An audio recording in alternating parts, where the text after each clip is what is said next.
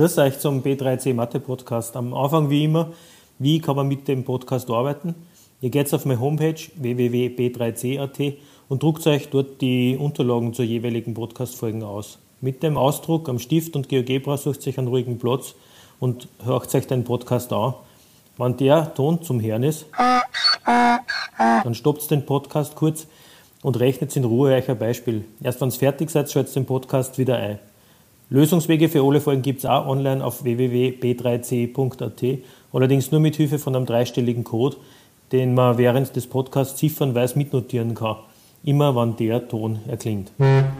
So, bereit? Es geht diesmal um ein Kapitel, das eigentlich gar nicht so ähm, schlecht daherkommt in Mathematik, nämlich die Extremwertaufgaben.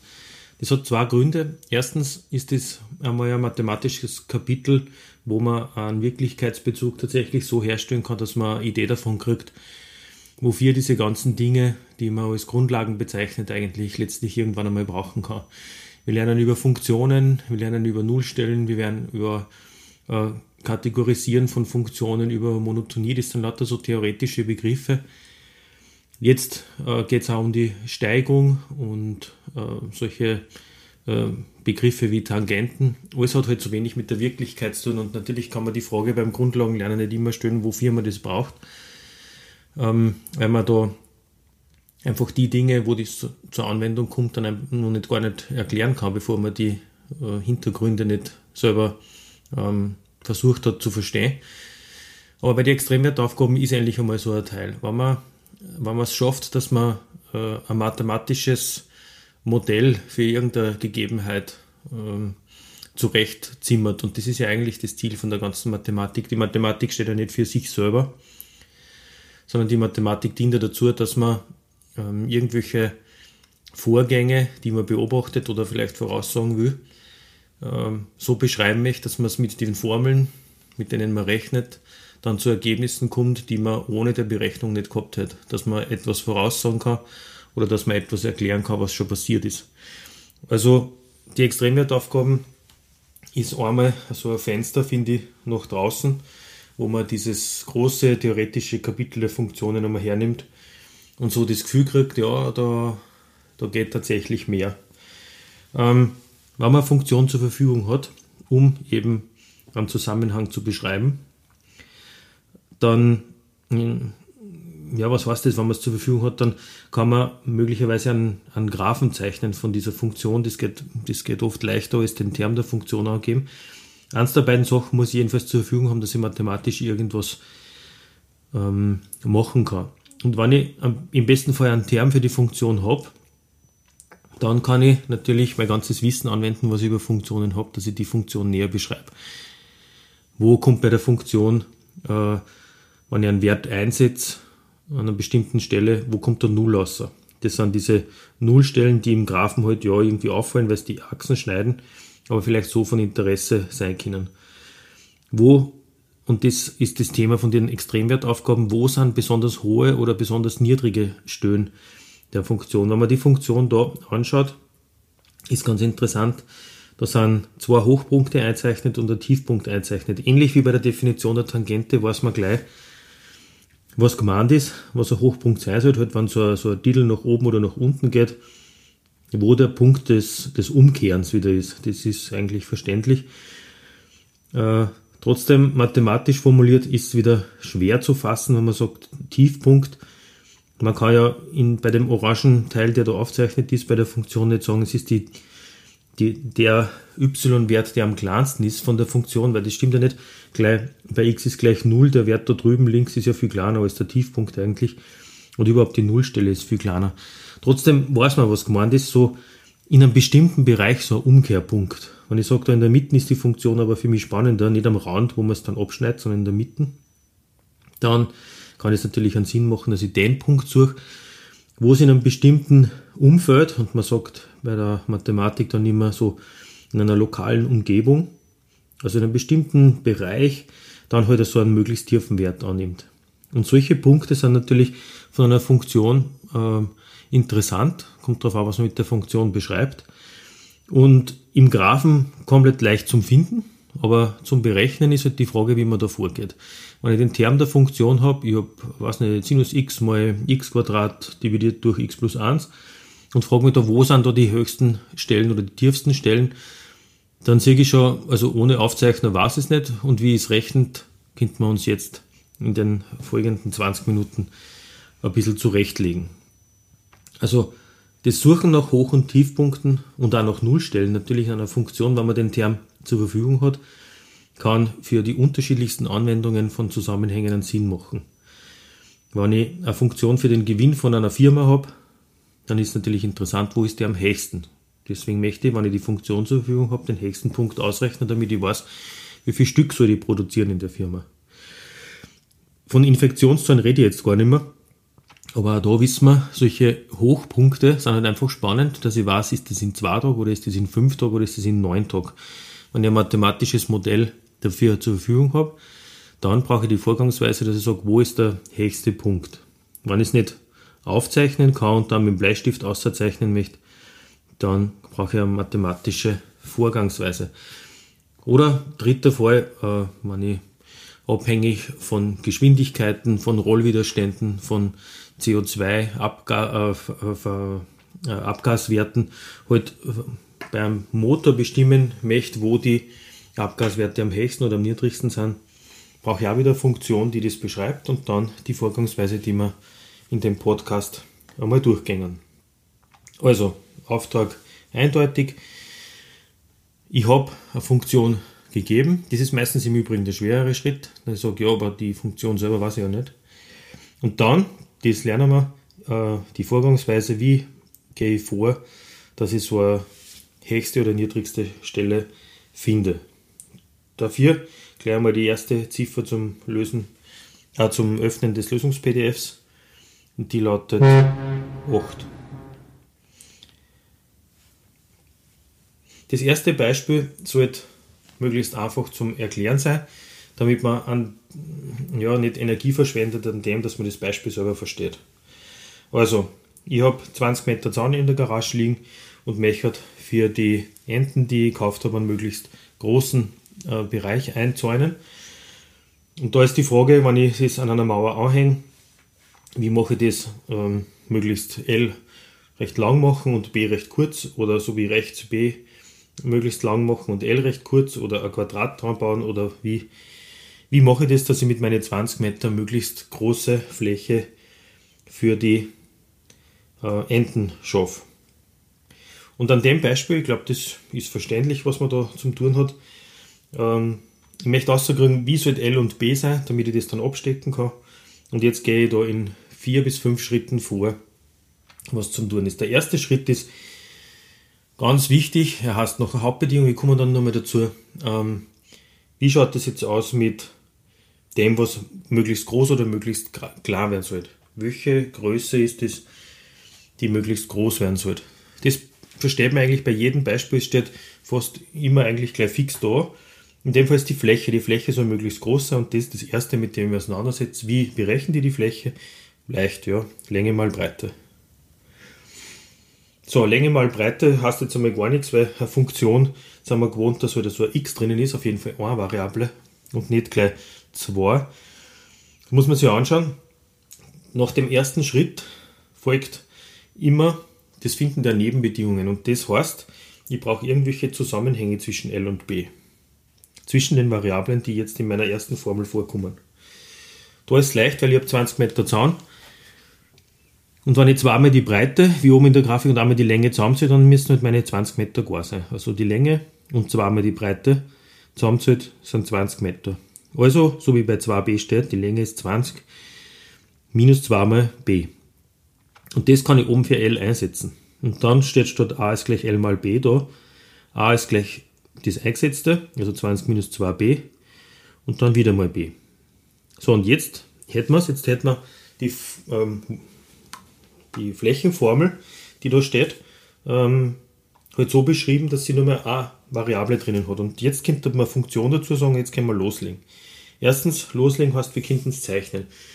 Das ist jetzt ein bisschen fies, weil wenn man es zeichnet, könnte man sagen, ja, jetzt habe ich es eh schon gesehen, der höchste Punkt ist bei 5, fertig.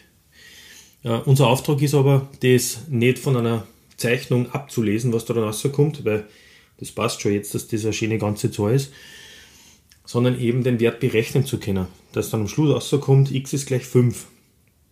Das heißt, ich habe jetzt gleich nur mal viertens geschrieben, weil ich finde, dass dieses grafische Darstellen halt jetzt nur einmal dazu dient, dass man sagt, äh, wo möchte die ungefähr hinkommen. So, und jetzt sind wir bei dem Punkt, wir haben die Flächenformel und wir haben daraus ähm, mit den Nebenbedingungen eine Funktion gemacht. Die Funktion haben wir jetzt schon gezeichnet, das war jetzt ein wenig, wie gesagt, übertrieben. Und wie findet man den höchsten Punkt? Ja, das ist jetzt schon ein paar Mal beschrieben worden. Wir versuchen eine Tangente an die Funktionslinie, die horizontal ist, kommen von oben und wo es zum ersten Mal die Funktion berührt, das muss der höchste Punkt sein. Einfach ein Deckel drauf. Und wo der Deckel oben liegen bleibt, dort ist der höchste Punkt. Das heißt, von der Funktion suche ich mir die Ableitung aus, die mir ja die Steilheit der Funktion in jedem Punkt angibt. Und ich setze jetzt nur mehr diese Ableitung 0, damit ich herausfinde, wo ist die Funktion mit einer horizontalen Tangente gut bedient. Also die Funktion lautet eben 20 minus 2b in Klammern mal b, ausmultipliziert 20b minus 2b Quadrat und abgeleitet 20 minus 4b. Und diese Ableitung 20 minus 4b, die beschreibt, wie steil die Funktion ist. Und unsere Frage ist, wo ist gar nicht steil, also wo ist die Ableitung 0? Das heißt, wir kommen zu einer, nicht immer natürlich, aber in dem Fall sehr leichten Gleichung, wo steht 0 ist gleich 20 minus 4b und am Schluss kommt außer b ist gleich 5. Bei b ist gleich 5, eh wie wir im Graphen gesehen haben, aber da kommt es jetzt praktisch als Ergebnis raus, ist die Tangente horizontal, dort ist der höchste Punkt und wir haben ganz ohne weitere Vorgaben ausgerechnet, wo wir unseren, unsere Maximalwert eigentlich der Funktion erreichen, nämlich bei b ist gleich 5.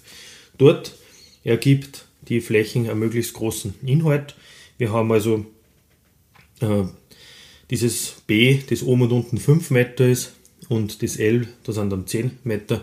Was rauskommt, ist, man soll ein halbes Quadrat da dranhängen, dann hat man die möglichst größte Fläche für die Enten geschaffen.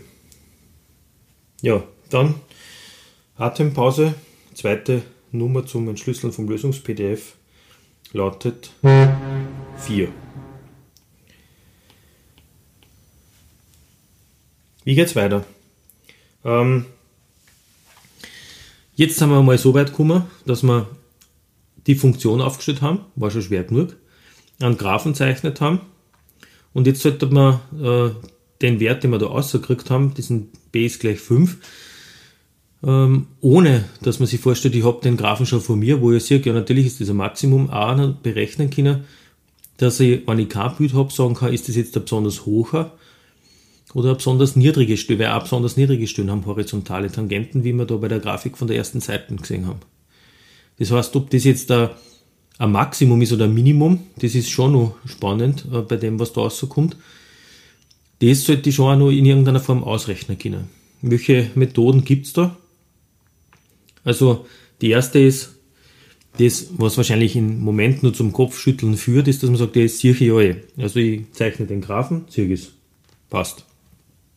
Die zweite Methode, ich schaue mir knapp links und knapp rechts von dem Extremwert, den ich gerade ausgerechnet habe, halt einen Funktionswert an, dann sehe ich es auch. Wenn die zwei kleiner sind wie der eigentliche, dann habe ich äh, ein Maximum gefunden. Und wenn links und rechts neben meinem Superwert die Werte größer sind, dann habe ich offensichtlich so eine Talstelle, so einen Tiefpunkt gefunden. Macht man aber beides nicht, sondern die Vorgangsweise schaut ganz anders aus. Die Vorgangsweise ist die, ich überlege mir, wie schaut die Steigung der Funktion im Verlauf aus. Ich habe ausgerechnet, wo die Steigung 0 ist. Und wenn die Steigung 0 ist, war es wahrscheinlich vorher und nachher nicht 0. Die Steigung der Funktion wenn wir das Beispiel nehmen, das wir jetzt gerade gehabt haben und den Graphen, der oben auf der Seite abgebildet ist, dann ist am Anfang monoton steigend gewesen. Dann war es kurz null, das ist die schwarze, die einzeichnet ist. Nachher geht es bergab weiter. Bergab darf man nicht sagen in der Mathematik, also monoton fallend geht es dann weiter. Zuerst war die Steigung also positiv, dann war es 0 und dann war es negativ. Das heißt, die Steigung, wenn es zuerst positiv war, dann hat es einen Wert gehabt wie 1, 2, 3, 4, irgendwie sowas, dann war es 0 und dann ist es negativ geworden. Die Steigung sinkt. Was wir jetzt tun, und wir kommen eh später nur mal genauer auf das hier, aber ich möchte jetzt gar nicht weglassen von Anfang an, ist, wir berechnen die Änderung der Steigung. Nicht die Änderung der Funktion, das war unser f', sondern jetzt schauen wir sie sogar an, wie ändert sich die Steigung. Und das können wir machen, weil Änderungswerte können wir mit unserer Ableitung ja berechnen. Das heißt, wir können sagen, wie steil ist die Steigung.